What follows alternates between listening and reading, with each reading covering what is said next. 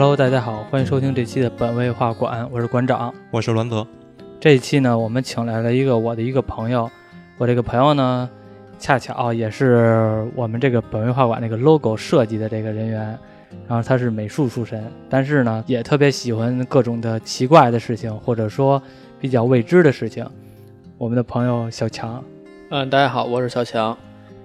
在一九七一年，斯坦福大学呢有一个心理学教授叫菲利普·金巴多，这个人呢和他的同事呢征集了二十四名心智正常、身体健康的志愿者，每人每天呢能得到十五美元的这个薪酬，但是呢要完成十四天的心理实验。针对这个实验呢，测试呢环境对一个人的性格的影响，但是呢这个实验本来是计划十四天。仅仅在第六天的时候就被迫终止，因为这个事态已经开始失控了。具体这个实验是什么，让小强给我们介绍一下呗。嗯，刚刚馆长提到了这个实验呢，我相信有些人应该已经猜到了，这就是著名的斯坦福监狱实验。我猜到了，因 为因为我前面猜到，因为前面我说的 因为这个题我已经跟你说过了，对这期做了内容嘛，啊，对对，嗯，所以我再给馆长再继续完述一下里边有些没讲到的东西。啊，这件实验呢其实很早了，是在四十多年前，一九七一年的夏天，在斯坦福大学一个叫菲利普·金巴多的教授研究的。嗯当时呢，他和他的同事们在大学的地下实验室搭建了一个模拟的监狱，嗯然后完全按照正常的监狱的管制方法啊，监狱里面的一些构造搭建的。其实最早呢，他们发出这个召集令呢，有七十多人来报名，最后他们选择了二十四名心智身体最健康的大学生，啊，而且这些大学生都是中产白人，应该是社会中最积极向上、最阳光的一批人。中产还是白人？对，呃，其实其他人像你说的报名了七十多个人，其实这七十多个人有很多都是，呃，相当于为了薪酬或者怎么样来的。当然，这二十四个人也是，他们都是为了挣钱来的。其实说实话，据报道说呢，每个人每天会得到十五美元的报酬，但必须是完成十四天的实验之后才会给。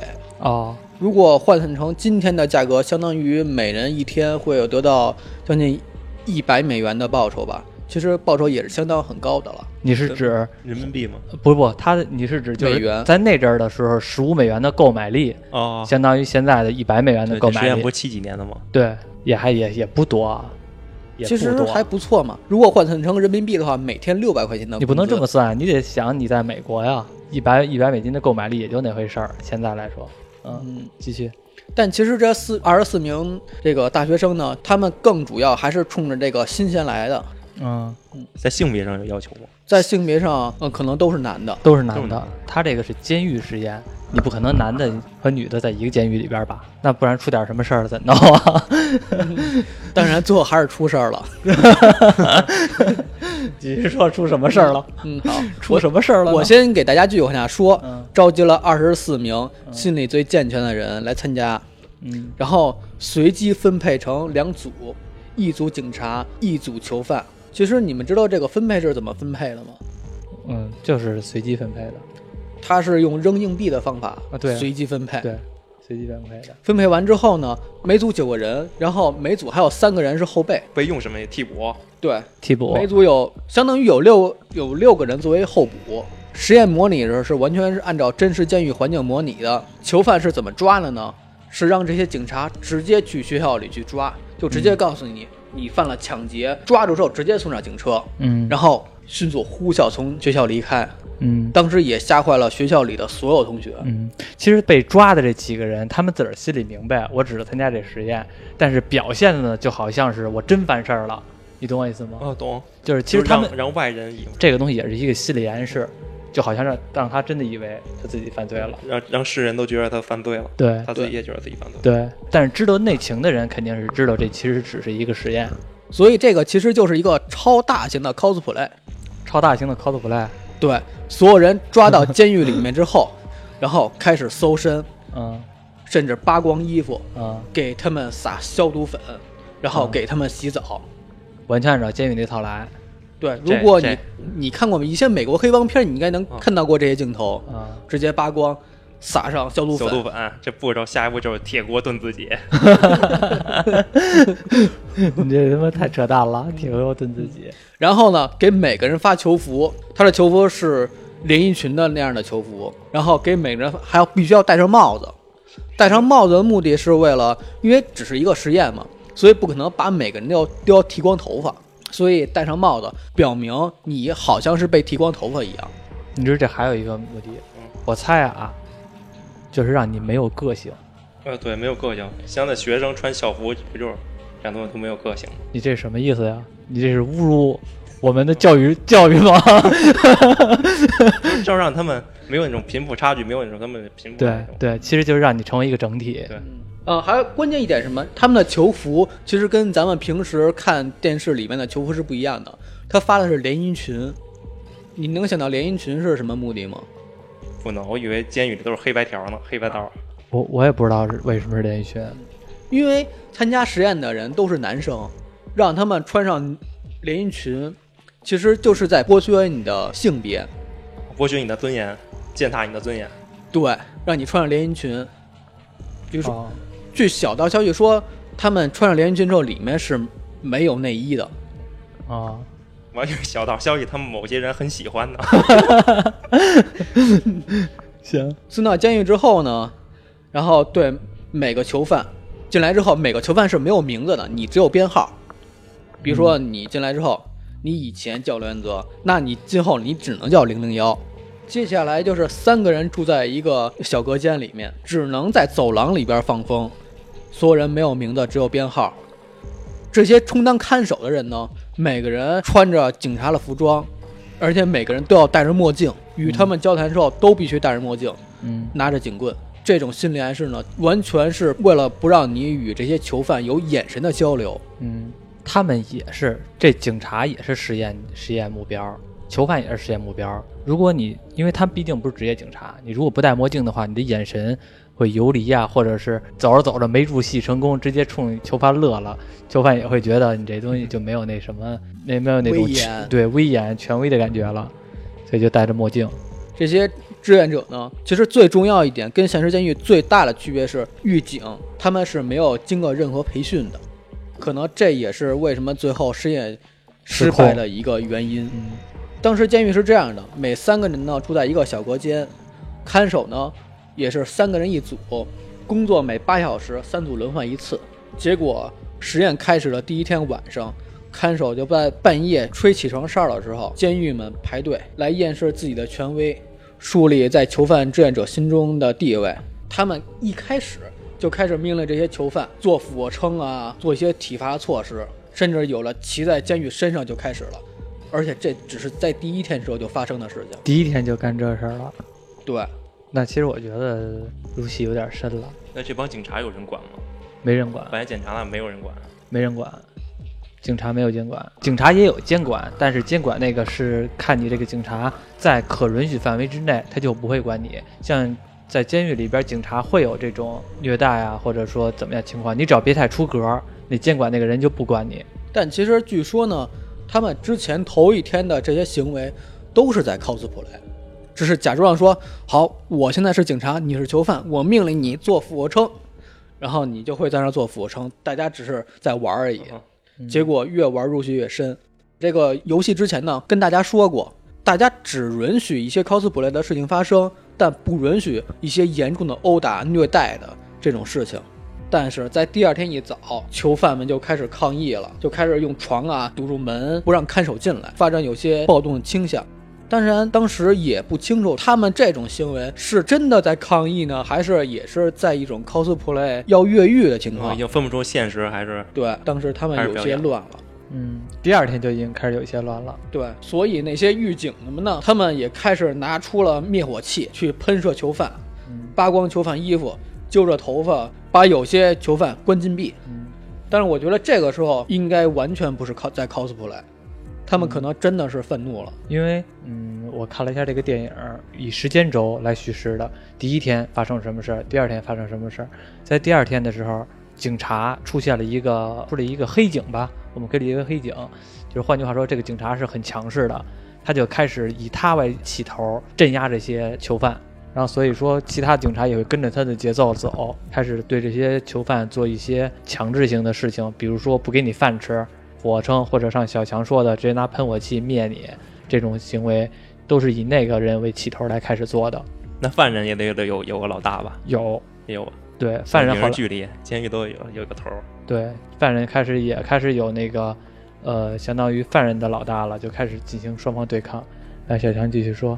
其实当时呢，我之前说过了，是有三个狱警去管理九个囚犯。嗯，当时这个三个狱警他们其实是管不住这些九个囚犯的，毕竟三对九嘛。所以开始的时候，这九囚犯是比较占上风的。结果搞来搞去，这些狱警们按捺不住了，为了施展自己的权威，开始你们说过可能会有些领头的人，嗯他们就把这些领头的人抓了起来，嗯，关了禁闭。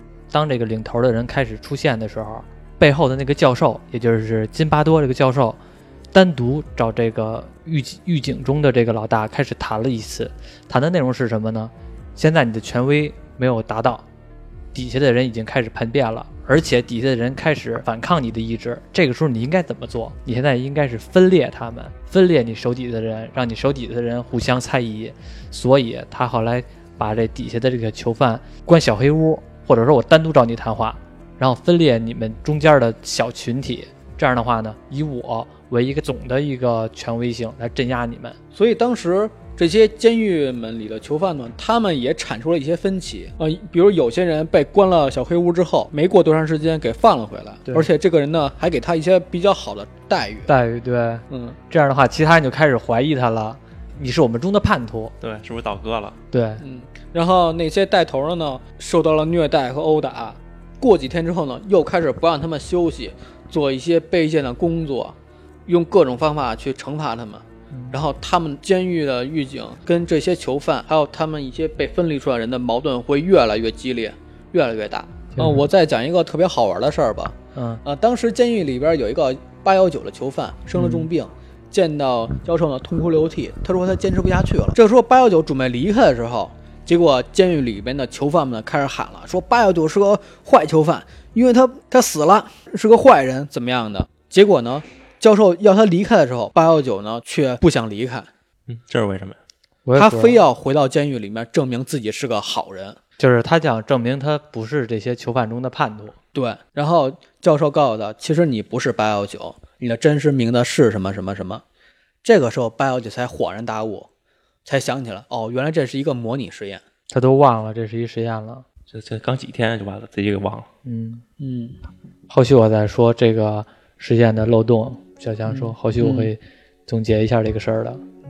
然后第五天的时候呢，这些志愿者的家长们参观了一下实验，然后马上请来了律师，因为前几天呢也有牧师和里面的囚犯聊过天，当时律师们呢想解救他们，但是很重要一个原因，他们并不是囚犯，嗯他们只是在做一场实验，所以也无能为力。换句话说，就是这个东西已经不是律师管辖的范围之内的。就是他们这些囚犯，如果他们跟那个呃津巴多说，我现在放弃这个实验，我不是囚犯，我是谁谁谁，我不要这个钱了，他随时就可以走，他不受任何人限制。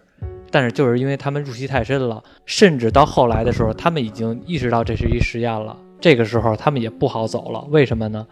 因为津巴多也入戏太深了。你懂我意思吗？懂，都入院都入戏太深。嗯，然后再说一下，小强接着对，说。其实甚至到第六天的时候，狱警们不愿意走，囚犯们认为自己犯了错，也不愿意走。然后这个教授呢，感觉很有意思，他也不愿意放弃实验。最终呢，到实验的第六天的时候，终于被终止了，是因为参观的人数有很多，包括津巴多自己的女朋友，发现里面的行为越来越变态，所有犯人扣着脚镣，有些人呢脑子被套着袋子，什么都看不见。大家讨论人太多，最终还是被迫停止了这次实验。嗯，那达到他达到那个津巴多他想要那个实验效果了吗？其实这个时候，当停止的时候，津巴多才想，才发现原来他并不是实验的观察者，他也是实验的其中一员。是他看到殴打、虐待囚犯的时候，他没有终止行为。他弄这个实验目的是什么呀？心理学的研究嘛。对，其实我补充一下这个监狱实验这个情况。当像小强也说了，当第六天的时候，其实所有人都已经入戏了。到后来的时候，这个女朋友来找这个金巴多，她其实知道金巴多，他一直参与到这实验当中，他也在研究这个，但是他不知道什么样。当他过来的时候，他才意识到这个问题的严重性有多严重呢？像刚才小强说的，八幺九这个人得病了，好像是血糖低，我记得是。然后他说他想终止这个实验，结果呢，这个金巴多这个一个同事，这个同事呢，因为他也要参与进去，其实他是有点内疚的，来问的这个八幺九问的一些问题，说你在某某某天抢劫了谁谁谁谁谁，你认为我现在关你关的是错误的吗？然后这八幺九无话可说，他好像觉得他自己真的犯了这个抢劫罪。接着问他，你在哪哪哪天犯了这个犯了这个错误？哪哪哪天犯了这个错误？说了一大堆错误。这个时候，他女朋友看了一眼这个他这同事上面那个文件，他犯罪的记录是一张白纸，上面什么都没有写，都是这个人随随口编出来的一些他的犯罪记录。而且这个人还说的特别真，你好像真的犯了犯了这个罪的似的。而且后来跟他说，如果你要是没有罪的话。我现在就可以放你走，我可以让你保释出去。但是其实没有保释这个概念，他本来就没犯罪。然后这八幺九就就觉得我是真的犯罪了，就给他洗脑了。这个时候，他女朋友在旁边意识到这个问题的严重性了，跟金巴多进行了一场非常激烈的争执，就觉得我你这个人怎么回事啊？你这个，呃，你做实验就做实验，你把这些还是都算一个比较不错你的大学生变成了罪犯了，这对他们人生以后的影响很大。结果这金巴多。被他女朋友一下给骂醒了，然后才意识到这个问题的严重性，终止了这场实验，才进行了第六天。你如果要问这个实验的目的是什么呢？就比如我们国家有一句话嘛，“人之初，性本善，性相近，习相远。”嚯，那你这个，那你这个人格的形成是什么呢？是因为你的遗传，还是你的后天努力，还是你的生活习惯造成的呢？大家很难说。但是这个实验告诉我们。我们的性格很可能是这个环境造成的。当我们离开这个环境的时候呢，时候呢，可能我们的习惯也会随之改变。津巴多吧，他后来呢又出了一部书，恰巧呢也说的是这个实验。有兴趣的可以看一下，这部书叫《路西法效应》。路西法我们都知道是恶魔，恶魔对吧？恶魔天使，堕堕天使，对，堕天使，堕落天使。然后这个为什么说路西法效应呢？其实就是每个人他都有一个路西法效应，就是被周围环境所影响的，把他人性的恶魔的那一面给展示出来。哎，你知道路西法这个天使吗？呃，知道知道。上帝最溺爱的一个天使，他是天使里面其实是最高的一个等级的，结果最后他堕落成了撒旦。就是因为他的权力越来越高的时候，他突然有一天呢，希望自己的权力能跟上帝一样平等。嗯，然后就成，最后就堕落成了撒旦，也就是地狱的老大。对，最后呢，他引诱亚当夏娃吃下果子，不是毒蛇引诱的，他他吃的吗？他化身成毒蛇是他变的啊，毒蛇是他变的，是吗？啊，其实这东西是有暗喻的，你知道什么暗喻吗？不知道，你知道吗？你来讲吧。你知道为什么是毒蛇吗？为什么？这个果子是禁果。毒蛇呢，其实就是暗喻男性生殖器。对，真的，真的，其实就是这个暗喻。好，明白了，还是你看书多，还是你博学。这这真的就就是这个，所以是是毒蛇来引诱他们吃的这个禁果。不知道真的假的吧？嗯，其实这东西也说了一下它特质论，这个东西延伸一下就说特质论，就是我们知道，就是好多杀人犯，其实我们现在能知道的大部分杀人犯啊。全都是环境所造成影响的，所以说这个金巴多说了一个大概的一个情况是什么呢？有一个是特质论和环境论。特质论是什么概念？就是这个人就天生的就是王八蛋，天生就是杀人的。嗯，相当于我们看一些，就是美国电影里边总有那种天生杀人狂，然后动不动就肢解别人那种的，这种其实可以理解为是天生的。然后有一些。那个后天影响的，像比如说后天年少的时候受过什么心理阴影，被过虐这种的，就相当于是后天的。那其实这种事情就是影响了他的后天，导致他杀人或者某某些极端举动的一个影响。哎，我突然想到一个人，不知道你们知道不知道？谁呀？我暂时提几个关键词。呃，此人呢出生在奥地利，从小的时候成绩一直是非常优良。我知道了。他曾经的梦想是要当牧师。嗯。他父亲呢，特别希望他有一天能当上公务员。嗯，我知道了。然后十六岁的时候，他热爱政治，参加了日耳曼民族主义。我也知道了。我不知道他。后来他去维也纳开始画画，要成为一个画家。结果画了半天也没画的咋地啊。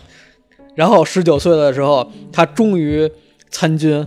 参军打仗，因为特别猛，提拔了。他从一个传令兵，终于晋升到了一个上等兵。行，你不用说了。这么一个优秀的人，最后他成为了撒旦。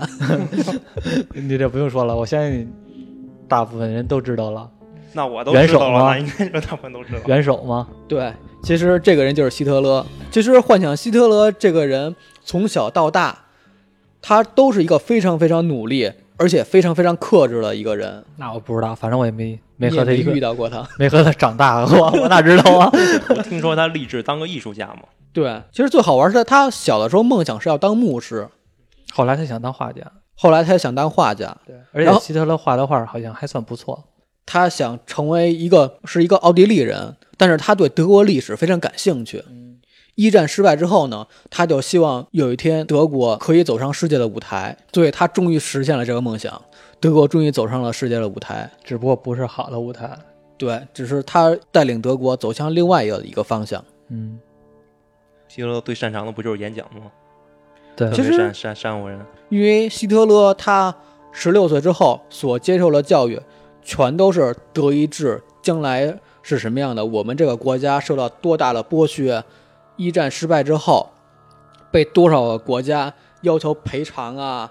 不让我们国家怎么样发展呀？国家多么的懦弱呀！迟早有一天我们要强大，但最终把希特勒教育成了这个样子。那这个不知道啊，这个东西我觉得你说的有点太片面了。这个东西我觉得不一定，希特勒也不能复生，而且这些都这些东西吧，都是后人写的，谁知道他当时怎么想的？没准他就是想我什么时候当世界老大。我觉得这也有可能。这个东西，我觉得肯定有更更加了解研究希特勒希特勒的人来说这件事，这不太靠谱。你知道希特勒是怎么上台的吗？其实希特勒上台，他是民选上来的。我知道，这我知道啊。你说怎么上台啊？是这样。对，我知道他是民选的。对，对。所以希特勒这个人，他再怎么邪恶，都是德国人民一把手一把手把他推上了这个舞台。行，那其实说了一下这个路，那个又怎么扯到希特勒去了？再再说回来，就是这个，呃，斯坦福监狱实验吧，其实引申出来很多东西，包括后来这个书里边《路西法像》里边说了一下，又说了一下伊拉克虐囚事件，像海湾战争那阵儿，其实美军也曝光了很多他们这些警察来对这个囚犯实行非人的虐待，包括这些东西也都被曝光了。而且呢，其实这个东西也引申出来一个法律，协约国都会认可的一个叫《日内瓦公约》。这个电影你看了吗？我我没看，你没看是吗？我只是看了介绍。我知道刚才你说了那个电影呢，是一零年拍的《死亡实验》。不不不，不是，我看的不是那个。哦，那个《死亡实验》是一零年拍的，我看的是比这老的那个电影。呃，我。大概列了一下，当时拍过哪些电影？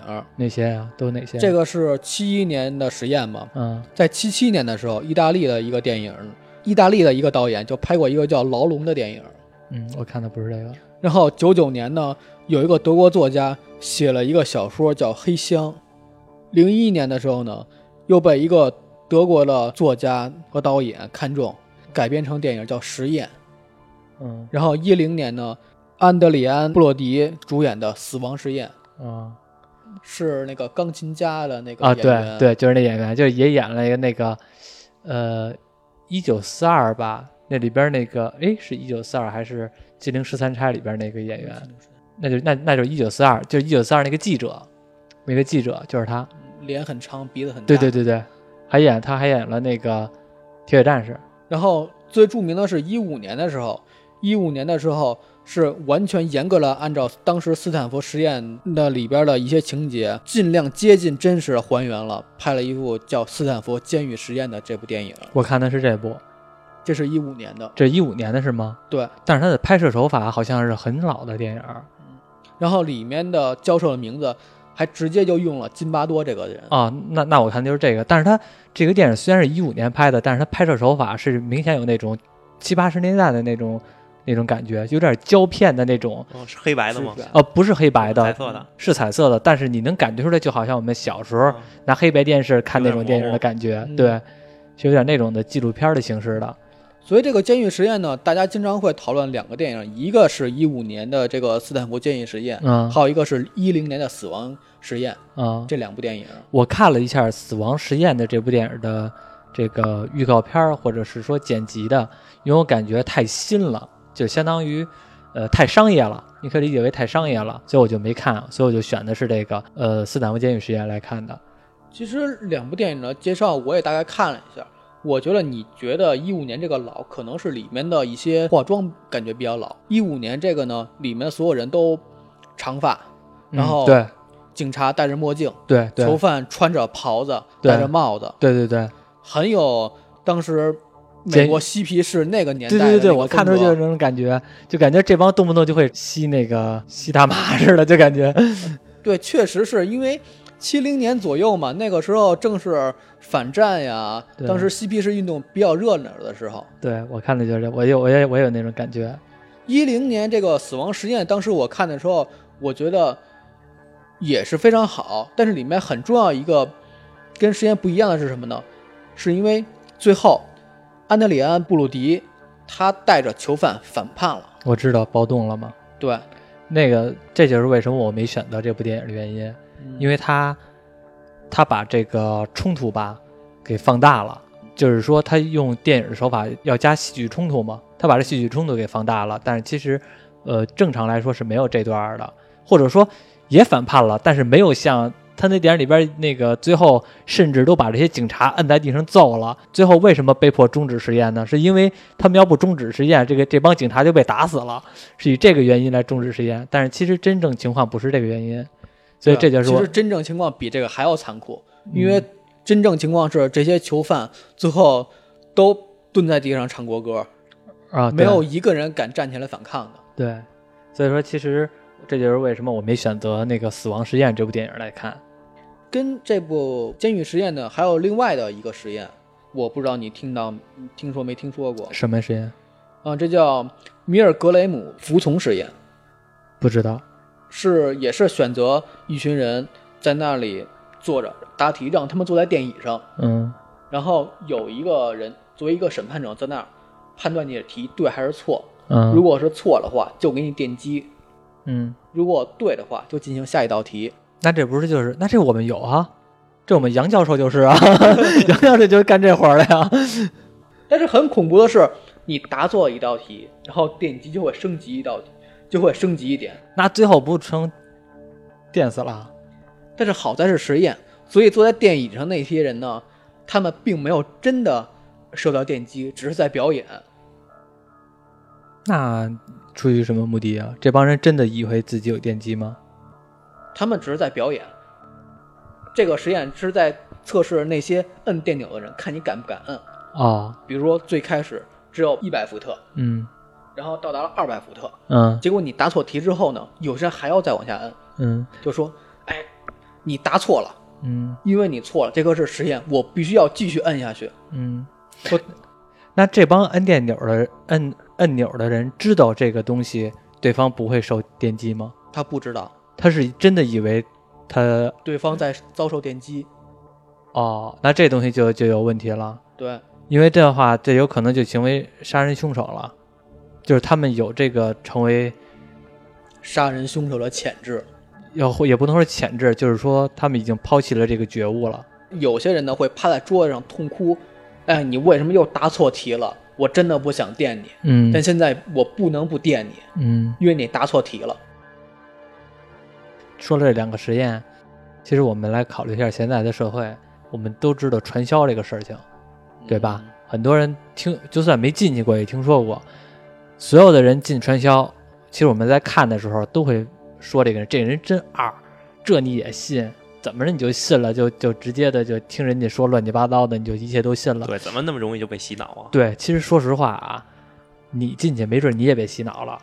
这就是环境改变了一个人的这个一个最鲜明的例子。那我觉得馆长，你应该去卧底一个传销，然后成功出来，咱做一期传销的。那我不，那我哪敢啊？到时候你没看还有那个不让你出来软禁你来的吗？我哪敢啊？为了这期节目，我还在牺牲了 还还有那卖保健品的也是洗脑啊！那个东西不给不给都给端了吗？大权健。嗯啊啊，那权健是吧？和那丁香医生对撕那个那个东西，其实和这个还是有点区别的。传销，像比如说传销这种东西吧，我知道的啊。就是我以前有一朋友确实进去过，他是怎么了呢？他进去之后忽悠我们其他的人 来进去。哎，要不然馆长哪天你把这个人请来讲一期？那算了，那算了，那算了。我觉得这个不错呀。那算了，不敢。那什么，确实是这个东西就是一个挺鲜明的传销的一个例子，对吧？就是千万别以为自己怎么着，别以为自己很聪明。有的时候吧，你没在那个环境。所以你能保持一颗理智的心，但当你真的进入到那环境之中，不一定你还会真的在那个理智中的状态还存在。所以说这东西我们尽量少碰，对吧？什么传销、蓝鲸这种东西，能不知道就不知道，还是别碰的为好。对，还是别碰，因为你又害人害己，真的害人害己。因为你并没有多么强的自觉性。对，即便你有的话，对我估计你也不会现在这个样子。对。你为什么看着我说呀？我没这打扮，那总得看着点人啊。说了一期斯坦福监狱实验，这个东西其实引申出来的东西还挺多的。像比如说到后来的时候，我记得电影里边有这一段情节啊，我不知道书里边有没有有这段。天主教是不能说脏话的，就是不能说脏话的概念是什么呢？像屁股这种词儿都不能说。但是在那个实验里边。有一个人是信了天主教的，他其实这个他是扮演囚犯，警察呢就让他说一些污秽的话，这个人就不说，然后他说那个什么，你要是不说的话，所有人就是跟着一块儿做蹲起，或者说不让睡觉，就不是说你不睡觉，是所有人一块儿都不睡觉。然后这个人就实在受不了这种心理压力了，最后他说了脏话了。他说脏话的时候感觉。呃，特别痛苦，就是其实这个自己心目中的宗教被人给打破了，这个环节被人给亵渎了，对，还挺还挺难看着，还挺难受的。我不知道你们有没有想起来，我们以前军训的时候，经常都是有一人罚站没站好，好，你没站好是不是？那你全班同学全都搁这儿站着。为什么我上小学的时候经常会遭到这种事情？一个人没写作业，全班同学要全都站着。对，然后没写作业这个人吧，特别难受，特别受心理谴责。刚你说这个天主教这人，我记得《死亡实验》那部电影里边，警察带头的大哥好像就是一个教徒，他不是天主徒，就是一个基督徒，是吗？而且是个黑人。啊，对，啊，对对对，《死亡实验》那部的警察带头的是一黑人，对。但是那个我看那部电影里边，警察带头那个是白人。嗯，因为这个实验里面的所有人都是白人。对。大家现在经常会想，为什么会有这种变态的实验发生？嗯，而且这种实验呢，还被整个社会允许了。其实我要说一下，在十九世纪之前呢，心理学它并不属于科学范畴之内的。嗯，因为当时所有的心理学家，他们解决任何问题都是靠冥想。心理学当时呢，就像宗教一样，没法验证，没有可重复性。没法验证我不知道你们知不知知道科学他们的一个定义。嗯，我知道一点，就是能可重复性。科学是一个建立在可验证、可解释、对客观事物形成、组织进行预测的一种有序的知识体系。嗯，所以科学它不是信仰，它是需要拿出证据去证明、去说话。呃，当时达尔文对科学下过一个定义。科学就是整理事实，从中发现规律，做出总结。所以在没有实验的情况下，心理学它只能像宗教一样，只是作为一种信仰，没法去作为一种科学研究。斯坦福监狱实验吧，近期最近被曝光，有可能是假的。这个曝光是假的是什么概念呢？就是说这些人都不是都是演员，或者说这些人都没有遭受过这些虐待，他们只是来表现出这种虐待的形式。然后呢，来达到这个论据的形成。我想说的不是说这个事情的是是真是假，我想说这个他的论据啊是靠谱的。为什么呢？这个监狱只实行了六天，那我们其实畅想一下，如果这监狱实行六十天呢，形成一百六十天呢，会不会这些人真的入戏了？嗯，如果形成一年，或者形成十年，这些人最后会怎么样？对，传销不就这样吗？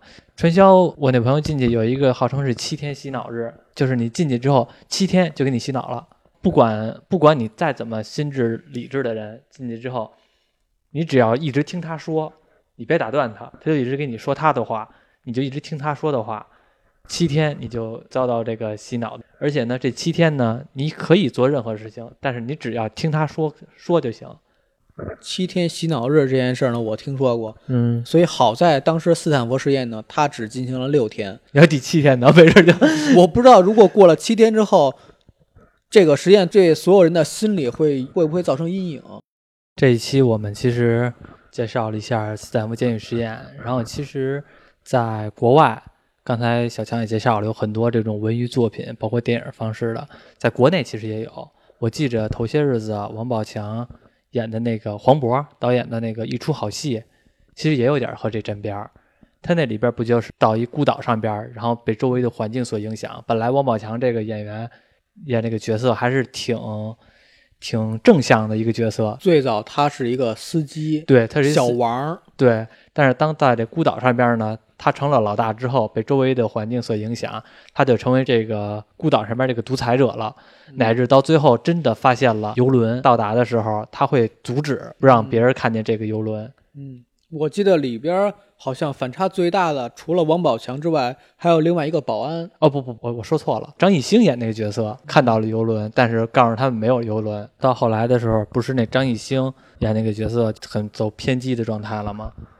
呃，王宝强那个角色是疯了吧？到后来，呃，好像所有人都疯了，都不正常。嗯，就是因为就是因为还是有一些好多心理暗示的原因。只是当时开始变化最大的、最明显的，除了王宝强这个司机小王之外，还有另外一个保安嗯，是给王宝强充当打手。对，反正是在国外这种题材电影比较多，在国内这种窥探人心心理的还算比较少。这种题材电影，主要国内电影还都是那种商业片居多。哎，其实你说环境能够改变人这个话题的时候，我突然想到一个，你看过《神雕侠侣》吧？看过呀？其实杨过跟杨康，他们两个人是同样的一个性格，嗯，他们都是那种特别的聪明，特别讨女孩喜欢，但是最后的结果。聪明吗？我感觉杨过不是一般吗？哦杨过非常非常杨过不是是郭靖，哦，对对对对对对，杨过是非常非常聪明哦对对对，他爸爸杨康嗯也是非常非常聪明，特别讨女孩喜欢。嗯但是就因为杨康他是大金国完颜洪烈的私生子，嗯结果最后成为那个下场。嗯杨过呢，因为从小呢随着小龙女陪伴，最后和郭靖比肩，成为当时对一代大侠。对，所以说这教育我们什么知道吗？聪明不重要，那什么重要？重要有小龙女，对，重要是有小龙女的陪伴。重要是这个。